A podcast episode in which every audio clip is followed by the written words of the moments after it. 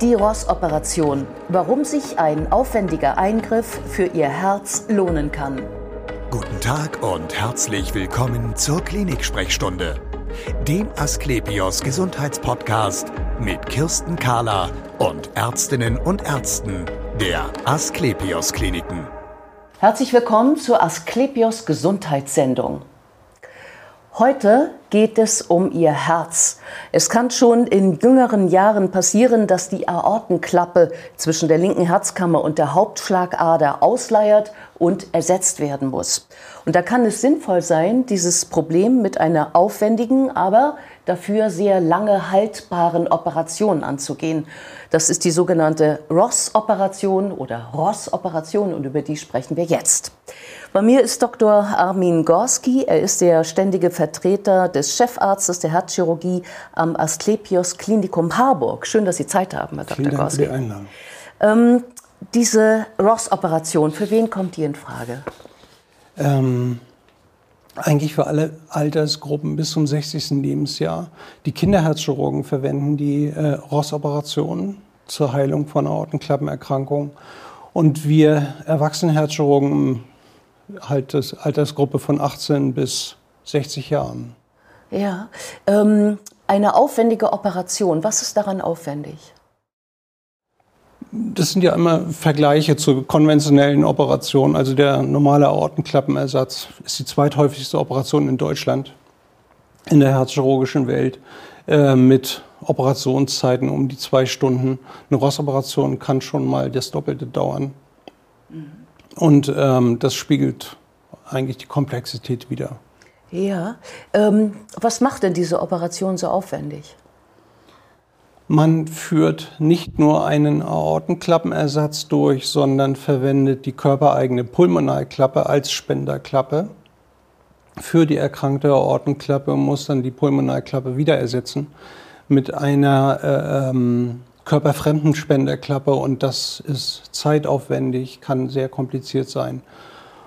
Genau. Ja, das heißt also, man macht im Grunde genommen so eine Art Ringtausch. Also man, man, man nimmt äh, die, die eine Herzklappe raus, ersetzt sie durch eine andere, die vom eigenen Körper kommt und die andere wird ersetzt durch eine externe Klappe. Habe ich das so das richtig verstanden? Genau. Ja, da fragt man sich doch, warum? Es hat äh, in der damaligen Zeit ganz einfache Gründe gehabt. Es mangelte an Spenderklappen oder überhaupt an äh, Ersatzklappen für die Aortenklappe. Daraus entstand die Entwicklung dieser Ross-Operation. Äh, über die Jahre hat sich dann gezeigt, dass die äh, Lebenserwartung der Ross-Patienten deutlich länger ist als die anderer Patienten. Auch die Reoperationsrate deutlich kleiner ist als das, was damals an Ersatzventilen zur Verfügung stand. Mhm. Äh, Mitte der 90er Jahre hat Donald Ross ähm, seine Langzeitergebnisse veröffentlicht und das gab einen weltweiten Hype bei dieser Ross-Operation, bei dieser Operationsmethode. Äh, über die Zeit und in der statistischen Auswertung der Operationsergebnisse hat sich dann doch gezeigt, dass es einige Vorteile gibt für diese Methode. Die Lebenserwartung der äh, äh dieser Patientengruppe ist deutlich länger als bei anderen konventionellen Klappenersatzverfahren und auch die äh, Lebensqualität unterscheidet sich signifikant. Warum die Lebensqualität? Das sind weiche Endpunkte in der herzchirurgischen Welt, wo man eigentlich nur äh, Sterblichkeit und solche Dinge beobachtet hat. Mhm. Ähm, wenn man die Patienten fragt, wie fühlen sie sich mit ihrer Klappe, machen sie sich Sorgen um, nächste, um den nächsten Kontrolltermin, Termin, machen sie sich vielleicht Sorgen, äh, dass sie bestimmte Sportarten nicht mehr betreiben können. Äh, junge Frauen mit Schwangerschaftswunsch ist ein großes Thema. Und das sind alles äh, ähm, Themen, die die Patienten beschäftigen und für die die Rostoperation eine Lösung sein kann. Ja, obwohl sie ja so aufwendig ist. Also ich glaube, das Aufwendige ist ja drei bis vier Stunden, sagten Sie ja, glaube ich, eben schon eine Vollnarkose. Ähm, ist eine offene Operation. Das heißt, ähm, ich werde stillgelegt quasi, ne? Sie werden, der, der Brustkorb wird aufgemacht, genau, in aller Regel in klassischer Art und Weise. Es gibt wenig Chirurgen, die das versuchen zu minimalisieren. Aber das ist eine der letzten echten Operationen, wo man äh, offen operieren muss. Die Herz-Lungen-Maschine muss angeschlossen werden. Der Patient schläft natürlich dabei. Das Herz wird ruhig gestellt. Und dann äh, hat man ja, viel zu tun. Ja, genau. Und muss ja auch als Patient dann dafür geeignet sein, so eine große Operation mitzumachen wahrscheinlich. Richtig. Die Zielgruppe sind nicht nur die bis 60-Jährigen, sondern man muss das auch eingrenzen auf Patienten mit äh, wenigen oder möglichst gar keinen Nebenerkrankungen. Mhm. Einige ähm, herzspezifische Erkrankungen kann man mitbehandeln, aber ich glaube, ähm, der typische ROS-Patient ist ein relativ gesunder Patient. Mhm. Ja, ähm, also normalerweise sagt man doch eigentlich äh, bei medizinischen Operationsverfahren nur so viel machen wie nötig.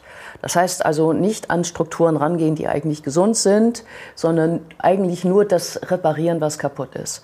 Bei dieser Operation hier macht, äh, macht man ja, setzt man eine eine gesunde Klappe auf, auf eine kranke und die gesunde ersetzt man durch eine externe. Das heißt, man macht ja eigentlich eine zweite Baustelle auf und das ist ja auch die Kritik. Ähm, Sie sagten schon, wo das herkam ursprünglich. Aber was wäre denn, wenn man tatsächlich nur die erkrankte Aortenklappe ersetzen würde? Wir haben momentan die beiden Standardventile, die haben wir schon seit vielen, vielen Jahren. Kunstklappen und Bioklappen, die haben spezifische Probleme. Mhm. Äh, eine Bioklappe hat eine begrenzte Haltbarkeit. Das ist in begrenztem Maße altersabhängig. Je jünger der Patient ist, desto weniger lange hält die Klappe. Also das führt halt dazu, dass ältere Patienten möglicherweise eher von der Bioklappe profitieren als von einer Ross-Operation. Das ist auch in der Literatur nachgewiesen. Je älter der Patient ist, desto mehr neigt man dazu, konventionelle Klappenventile zu verwenden. Bei der Kunstklappe ist das große Problem die Magomatherapie. Äh, viele Berufsgruppen mit hohem Verletzungsrisiko, äh, äh Bauarbeiter, äh, ähm, Patienten im Kfz-Gewerbe und so weiter äh, mit hohem Verletzungsrisiko äh, haben möglicherweise mit der Magomattherapie ein großes Problem. Das heißt also, entweder eine, eine ähm, künstliche Klappe, ähm, bei der ich dieses Markomar-Problem habe und die, glaube ich, auch Geräusche macht? Die macht Geräusche. Viele Patienten nehmen die nicht wahr, aber es gibt Patienten, die regelrecht leiden unter dieser Geräuschkulisse. Ja. Wie muss man sich das Geräusch vorstellen? Das diese Öffnungs- und Schließbewegung dieser Metallklappen. Im Wesentlichen ist das eine Metalllegierung. Und äh, das machen. Das hört man, äh, ja. das hört man tatsächlich unter Umständen im Raum. Ja. Hm. Also, wenn also auch ein anderer, ich würde das hören, wenn Sie so eine richtig, künstliche also das kann durchaus sein, okay. dass ähm, ja. auch Fremde das hören. Ja. Und äh, es gibt Patienten, die dadurch sehr belastet sind und auch Einschlafschwierigkeiten haben, Medikamente brauchen, um einschlafen zu können. Mhm. Mhm. Ähm, gut, und die andere Variante, äh, für die man ja eben eigentlich ja zu jung ist, ist, dass man bei einer biologischen Klappe eine Haltbarkeit hat von 15 Jahren?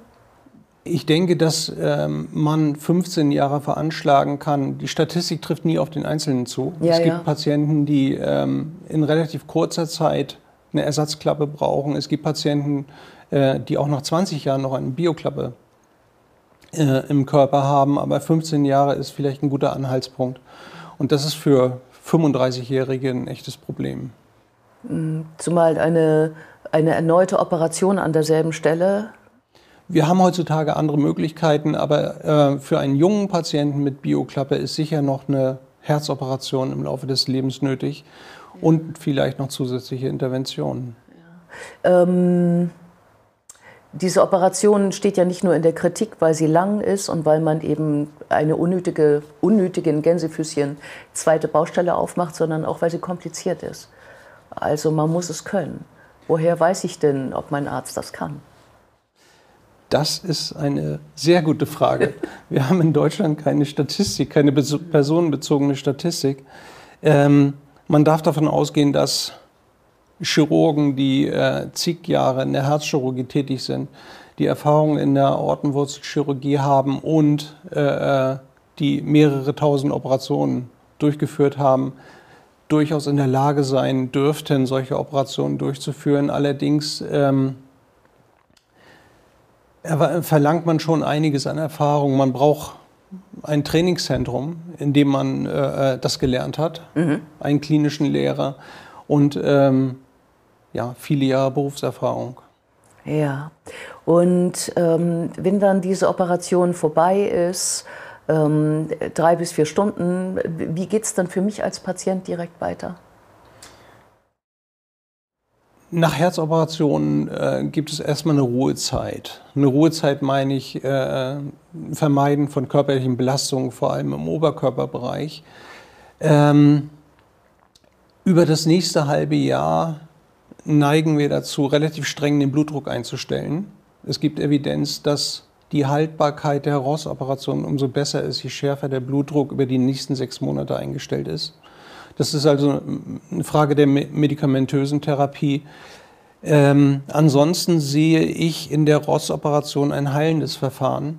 Wenn die Ross-Operation gut geklappt hat, die Wunden verheilt sind, dürfte der Patient äh, eine ganz normale Lebenserwartung haben und darf wieder ganz normal am Leben teilnehmen. Das betrifft auch den Beruf und den Sport. Man kann auch Risikosportarten machen. Die Frauen können schwanger werden, ohne äh, spezielle Medikationen zu benötigen. Ich halte das für eine heilende Operation. Die aber weiter überwacht wird dann äh, in Abständen? Wir haben ähm, in den 90ern ein deutsches Rossregister gegründet. Das ist damals von den Professoren Sievers und Stierle gegründet worden. Ähm, dieses Rossregister greift auf Daten bis Anfang der 90er zurück.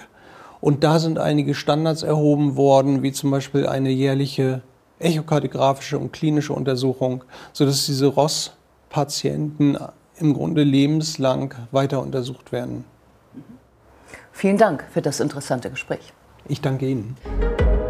Und wir sehen uns wieder auf www.astlepios.com, auf Facebook und auf YouTube oder im nächsten Podcast. Werden Sie gesund.